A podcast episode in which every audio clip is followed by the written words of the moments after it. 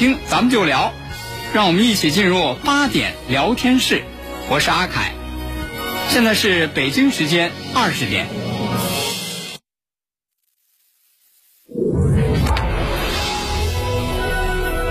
您现在收听的是济南新闻综合广播 FM 一零五点八，济南的声音。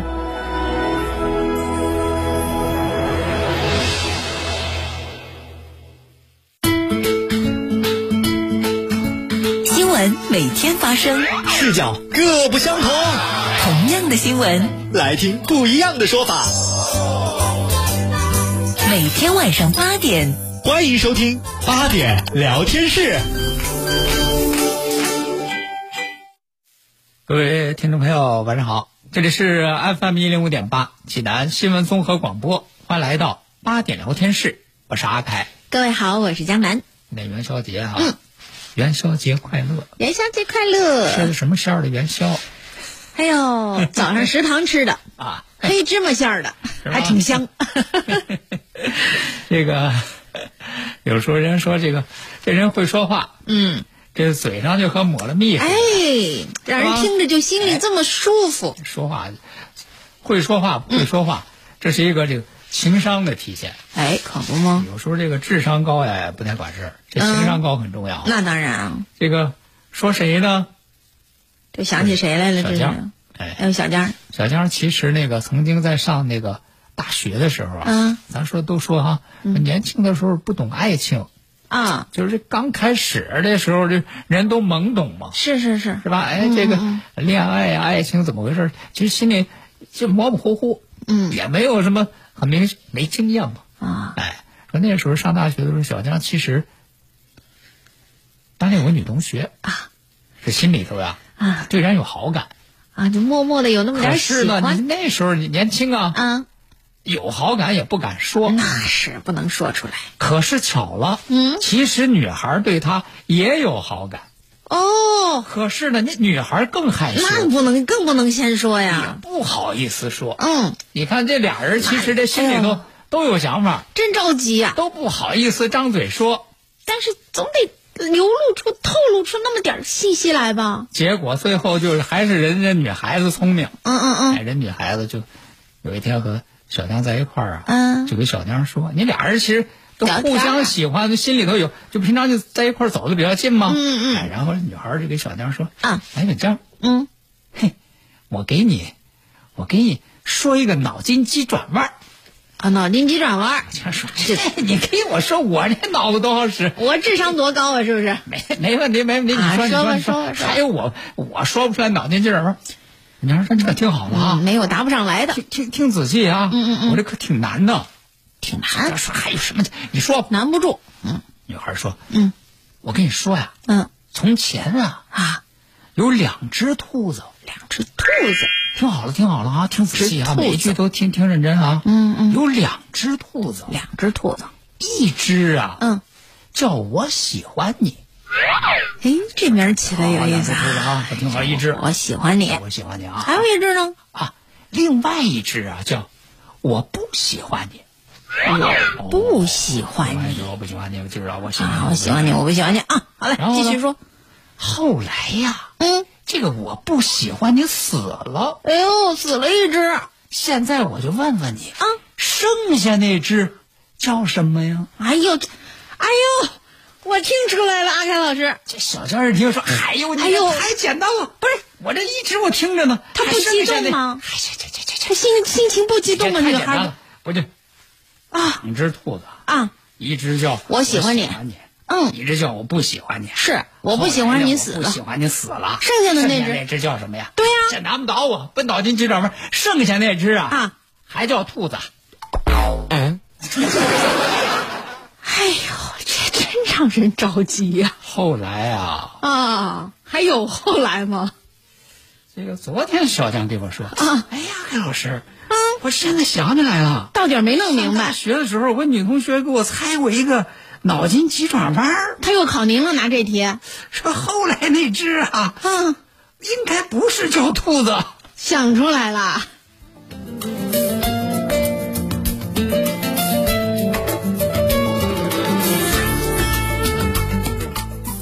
好，那 这可以拿拿拿做这个元宵的灯谜，回家让你的这个。爱人或者男朋友、女朋友猜一猜，你看看能有多少个答案跟小江是一样的。好，这个接下来呢，咱们给大家说说一说呢，就是嗯和这个武汉这个抗疫有关系的事情。咱们记得在去年的时候，这个武汉这个抗疫啊，正是这个抗疫形势最严峻的时候。对，那么当时呢，来自全国各地的四万多名医护人员，嗯，逆行出征到武汉。是，来进行这个抗疫。那么咱们知道，在武汉呢，这个武大的樱花嗯，全国有名。对呀、那么每到这个三月份的时候啊，这就到了武汉的这个樱花季。樱花盛开的时候，可是呢，去年这个时候，四万多医护人员嗯是全力进行抗疫。虽然说身在武汉，可是没有能够看到武大这么漂亮的樱花。樱花，嗯，说实话，这也是很多的一线医务人员的一个遗憾。是是是，其实呢，当年去年的时候，去年也就是在这个时候差不多吧，嗯这个时候左右，嗯，在去年的时候，武武汉大学就曾经发出一一封这个公开信，嗯。这个公开信呢，就表示对到武汉抗疫的这医护人员的这个敬意嗯。和感谢。同时，在去年的时候，他们就发出了一个邀请，就说过，嗯说你看今年咱们这医护人员都在进行抗疫，没有时间能到武大来看樱花。我们说，我们做一个决定，承诺，就是等到这疫情过后，嗯，从二零二一年开始，那去年说就是今年的事儿了。是是是从二零二一年开始，一直到二零二三年，嗯我们连续三年专门给这些来武汉抗疫的医务人员、抗疫人员，嗯给你们开一个赏樱绿色通道。哎呦，这到又到了这个樱花盛开的季节了这。是去年的时候说这话。是啊，哎，今天嗯你现在这个武大的樱花又开始要盛开了。嗯这个武汉大学履约了。就在今天的时候，武汉大学的这个校长窦贤康说了，嗯说因为我们去年说了，从今年开始连续三年，抗疫人员给他们开这个赏樱绿色通道。今年我们学校就在三月份设立为期两天的抗疫医护赏樱专场。哦，就这两天，只给参加武汉的抗疫人员开放，啊，太好了，而且不光是说专场，嗯。还一对一讲解，嗯，叫做提供精品赏樱接待服务。真好，哎，就是抗疫人员，他们为武汉做出了自己的贡献，是武汉人民也用这样的方式表达他们对抗疫人员的这个敬意，嗯和感谢。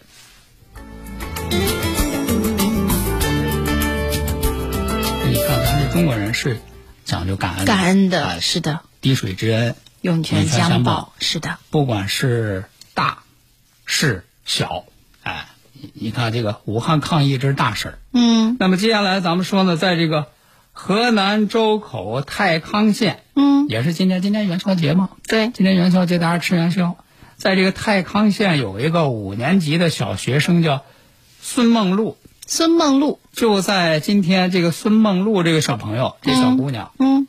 她是拿出自己的压岁钱，给村里的老人啊，送去了六十斤汤圆儿。哦，用压岁钱给老人买汤圆什么一个五年级的小姑娘用自己的压岁钱给村里的老人们送汤圆儿、买汤圆儿呢？这孙梦露说了，她说因为从小我爸爸就跟我说，嗯说你看这个爸爸呀，小时候这家庭生活条件不好，嗯爸爸能长大呀，说实话，就多亏这村儿里的这爷爷奶奶。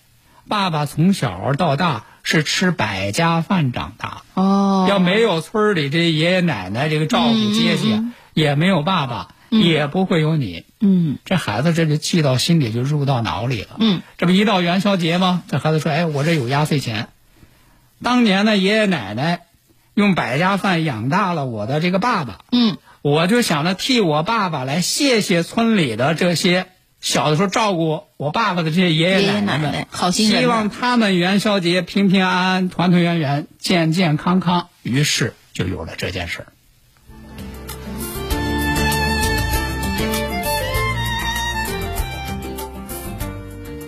好，那接下来呢，咱们再来给大家呢说另外一条这个新闻。嗯，这个新闻呢，乍一听啊都不像真事儿，啊，怎么了？都像是这个段子啊。哦说这个，这是最近呢有网友在网上说，嗯说这个网友呢是个女孩儿，哦她呢到这个江西南昌的一家公司啊要去应聘。嗯，你现在要应聘，你递简历，那当然。递简历呢，然后呢，这个、呃公司呢还会有一些表，嗯啊，你个人情况填一填啊，啊填一填。啊，工作履历。这个姑娘在这个江西的公司应聘，在填表的时候，忽然发现有一项内容，嗯，说到这公司应聘，这个公司竟然要求这个应聘者要填写自己的这个恋爱经历。啊，找工作还要填恋爱经历说这个经恋爱经历里头这玩意儿怎么填呢哪些具体的内容呢？啊？你这个恋爱的次数，哦，谈几回恋爱？哎，不嗯光是恋爱的次数，谈几回恋爱，每次恋爱你都持续了多长时间，嘿，这个都得都得都得填。那您说他这要考察什么呢？这不说吗？一看到这个事儿呢，人家这个姑娘就很反感，是啊，你这怎么？说，作为我个人，嗯是不是这个恋爱过？嗯有没有恋爱的经历？对我恋爱多少几次甚至恋爱的时长，这纯属我个人的私事儿，跟我未来的这是工作没有我个人的。隐私。是啊我到你来这儿应聘，你有什么样的权利嗯来刺探我个人的隐私啊？是啊，是吧？还要求我这么详细的那个填写出来。但我爸妈还没问那么问过我呢于。是人家这个姑娘就不写，嗯，不写呢，而且就和这个他们公司这招聘人就进行交涉，说你们这样做不对呀、你们凭什么要求我写我的这个这么隐私的个人个人情况写到这上面？那那公司为什么要这哎，么做结果公？司呢，公司的人呢说，嗯，说我们这个是是有理由的，我们不是这个说说随便说，我不刺探不是。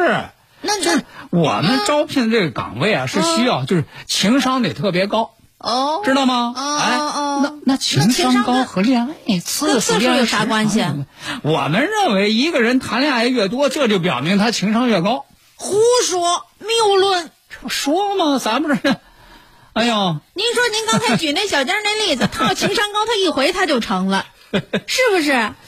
呃，结果这这结果人家姑娘说，我不接受你们的这个说法，嗯我也不会在你们这个啊内容上填这个，这是我个人隐私，不行。于是，人家就这个姑娘就把自己这个求职经历啊，嗯，这就发到网上去了，说大家看看，说这是什么公司啊？就是这是什么事儿啊？您说这个？这个，哎，这个事情在网上这个爆出来之后呢，嗯当然人家很快也有这个媒体就联系当地的这个监管部门呢，嗯，是吧？这个劳动监管部门呢，就说，哎，企业这样的这个做法。合法不合法？嗯他有没有权利要求应聘者在应聘的时候填写个人包括恋爱经历什么这样的非常隐私的这样情况？他合法不合法？是啊哎，结果这个当地的这个监管部门呢，竟然回应说，说公司这个行为违背道德，但不违法。哦，我觉得这个监管部门的这个做出这样的这个这个说法啊，嗯，他们也得回回炉，也得去学学学法就再学学去了。你作为一个公司也好，作为一个什么也好，嗯，你没有权利侵犯别人的个人隐私啊。是，你没有权利要求别人写这个个人隐私，这怎么就不就会不违法呀？嗯。啊，那么这个事情在这个引起关注，在这个发酵之后，今天呢，南昌市的这个人社部门做了回应，嗯。做了回应说呢，说这个企业呢已经知错了，嗯。并且这个致歉了，嗯，也已经更改了这个应聘的登记表格了。啊，原来要求的什么要求写恋爱次数、写恋爱，这这回去掉了。这个都、啊都那个去掉了。嗯嗯。而且呢，这个企业负责人还说，以后将严格按照国家法律法规来招聘员工，嗯而且企业在他们这个写的这个情况及整改说明里自己都承认了。嗯确实是我司违反了相关的法律法规。你看，这这监管部门还说违背道德不违法呢。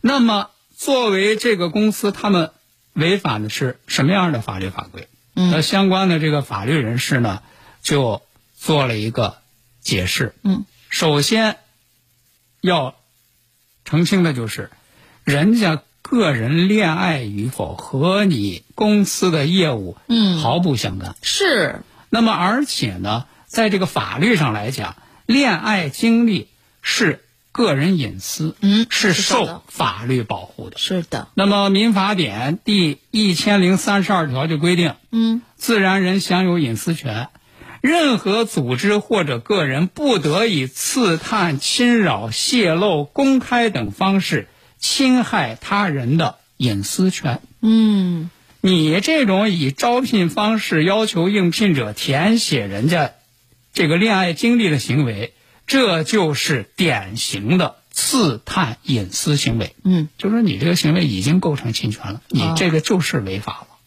所以，这个应聘者可以依法来进行维权。好的，朋友们，如果大家对我们所聊到的这些消息有什么观点的话，也欢迎大家通过我们的叮咚 FM 这个呃手机电台呢跟我们进行互动。FM 一零五点八，济南新闻综合广播。国事、家事、天下事，大事、小事、身边事，每晚尽在八点聊天室。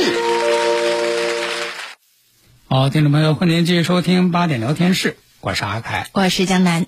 接下来呢，咱们再来了解另外一条这个新闻哈。嗯今天这个这是来自于广西林业网的一个官网的消息。林业网，哎，说什么呢？就是在这个广西啊，嗯啊，广西就是简单说哈，咱咱先不说那个专业术语啊，嗯嗯嗯，简单说就是这个在广西呢出现这个养殖户啊养害虫的事儿，养害虫干嘛哎，养这个农作物的害虫。哦，哎，说咱就觉得这个事儿就挺挺稀奇哈。嗯，说既然是这个农作物的害虫，咱平常你说这杀还来不及呢，就是啊，怎么还会有那个养殖户养 害专虫，门饲养呢？他专门饲养它干嘛呀？对呀、这不是害庄稼吗？嗯，那得了解了解啊。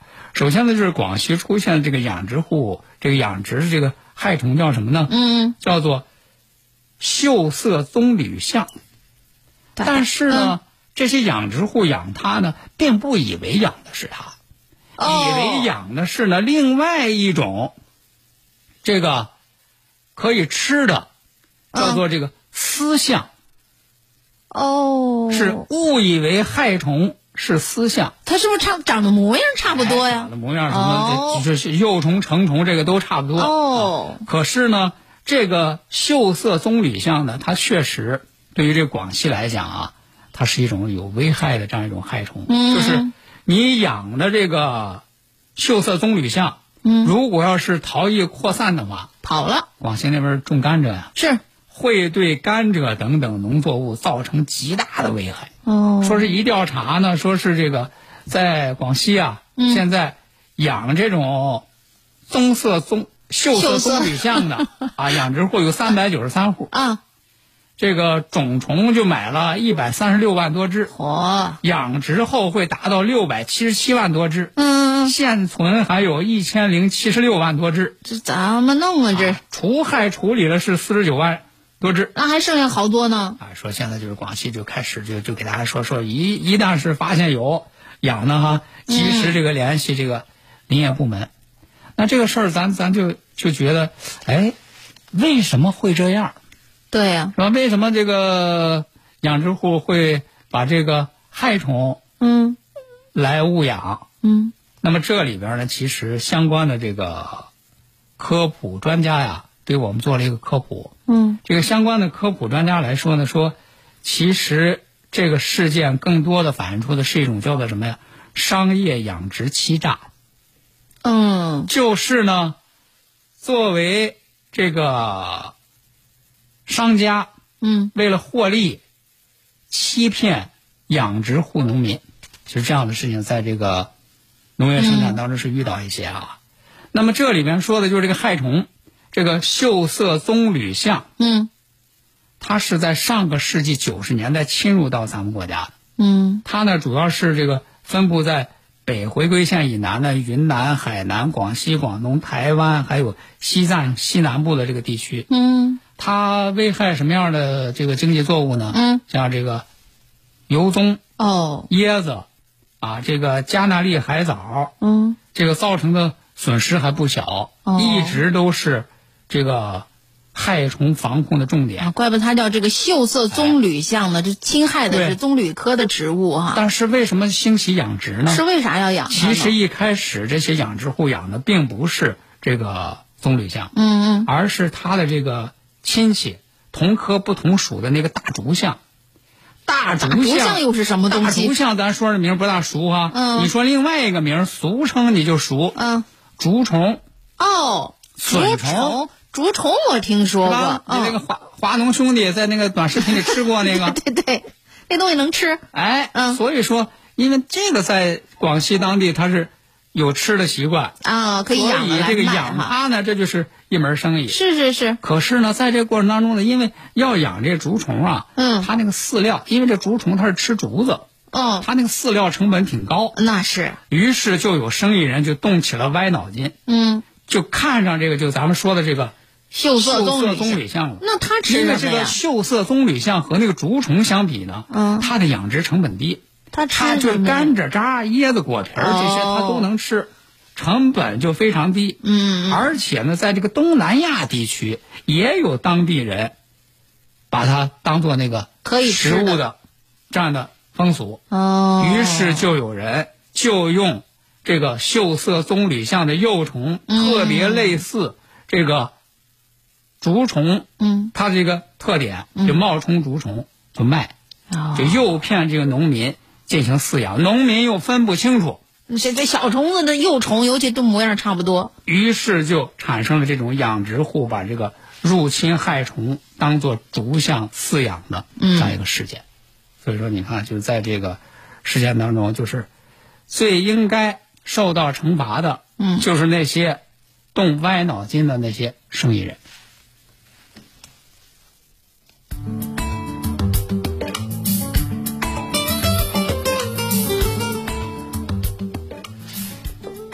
那接下来呢，咱们再来给大家说一件发生在这个上海的事儿。嗯。说这个上海啊，最近呢有一个这个潘姓男子，啊，老是轮番的打这个幺幺零报警电话。干嘛呀？和这个幺幺九那个消防电话，嗯，干嘛呢？一打电话一说就说这家里着火了，哦，哎，哎呦赶紧来吧，我这家里着火了。哎呦，我说赶紧来吧，我这可是大事儿。边这个煤气泄漏了。哎呦吼，甚至还说赶紧来吧，我身上着火了。哎呀，都是急事儿。你想想吧，这现在这个一说着火，嗯，那警情就是命令啊。那是，那人家警方得到这消息之后，肯定是马上就得出动啊。嗯嗯可是每一次他报警，嗯按照他提供这个地址去了之后，嗯都发现一切正常，什么家里失火呀没有，啊，什么那个燃气泄漏啊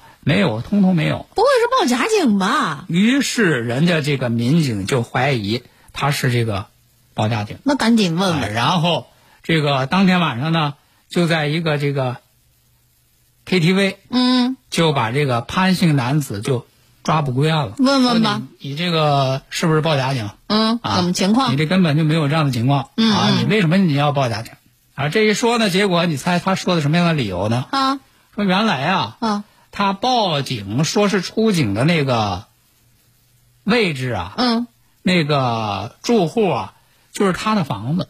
啊，他自己的他的房子房子呢，可是目前呢是出租，哦，租出去了。租给别人了。嗯租给别人呢，最近他想把这个出租的这个房子呀，嗯，提前收回。那不行，这有合同啊，你要提前收回，你有合同，没到期，或者说呢，你有什么这个特殊的理由，但是是你得给人家房客一定的经济补偿啊，等等啊，是沟通。好了，而且你啊两边你得协商啊。是结果呢，他和人家这个租客沟通的时候呢，两方面这就产生了矛盾。没说好，咱不知道怎么回事，反正就产生了矛盾。嗯，产生了矛盾呢，你不想办法说，哎，怎么化解啊？怎么来解决这个矛盾啊？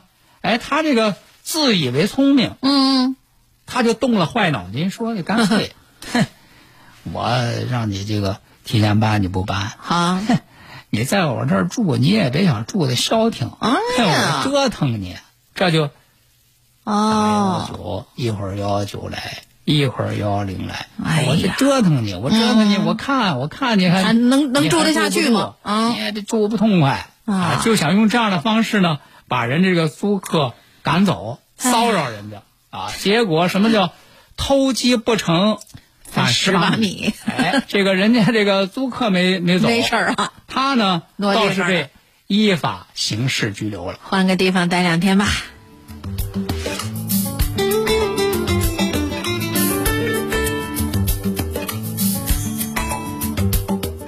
好的，今天的八点聊天室呢，咱们就和大家聊到这儿了。再次祝愿大家元宵节快乐！感谢各位的收听，我是江南，我是阿凯，咱们下回再见。再会。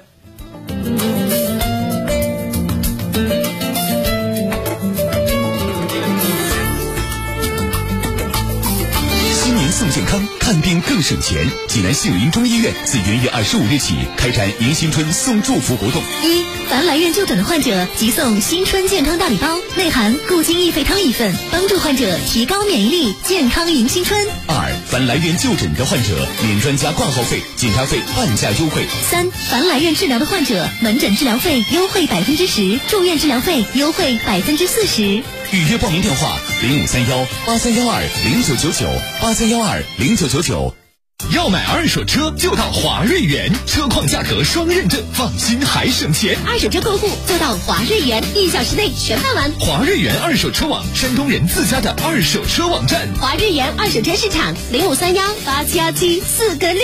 倡导本源文化，寻找健康密码，慢病久病多虚损，培补本源获健康。济南新闻频率每天下午两点三十分，由中医药经典高峰进行的皇氏复方滋补力膏独家赞助，张教授客座直播的全程总动员栏目，将与大家追溯疾病本源，解析膏方养生治病密码。栏目热线零五三幺五九六幺三三八八五九六幺三三八八。优惠通知：清血八味胶囊为了让更多的听众朋友摆脱疾病痛苦，特此举办清血八味胶囊大型优惠活动，优惠截止到二月底，优惠截止到二月底。详情请拨打清血八味胶囊全天咨询订购电话零五三幺八六幺零零三幺八八六幺零零三幺八零五三幺八六幺零零三幺八。天一冷，腰疼、腿疼、肩膀疼，骨头缝里冒凉风。明天带你去正黄中医馆吧，两百多年传承下来的好方法，非物质文化遗产保护项目，早体验早轻松。正黄中医馆现面向全市招募一百名颈肩腰腿痛不适人群，免费体验，第一次到店不花钱，年满五十岁再送价值一百九十八元后腰一个，名额有限，每天仅限十名，预约热线八八九八八幺二零八八九八八幺二零。岁月留痕，美好共存。何彩云不限速的网盘，下载即享四十 G 存储空间，给老人大小屏互动添幸福，给孩子记录成长每一步，给爱人美好时刻共分享，给自己一键备份更安全。全天照家何彩云，美好生活伴您行。中国移动。新年送健康，看病更省钱。济南杏林中医院自元月二十五日起开展迎新春送祝福活动。一，凡来院就诊的患者即送新春健康大礼包，内含固精益肺汤一份，帮助患者提高免疫力，健康迎新春。二，凡来院就诊的患者免专家挂号费、检查费半价优惠。三，凡来院治疗的患者，门诊治疗费优惠百分之十，住院治疗费优惠百分之四十。预约报名电话：零五三幺八三幺二零九九九八三幺二零九九九。鹊华相望，这里山水相依，文脉绵长，因为交织，这里商业繁盛，交通发达，历史的长河奔流不息，大河之畔。拥抱黄河时代的济南，正驶过历史的转弯，在高质量发展的浪潮中，挥波奔流。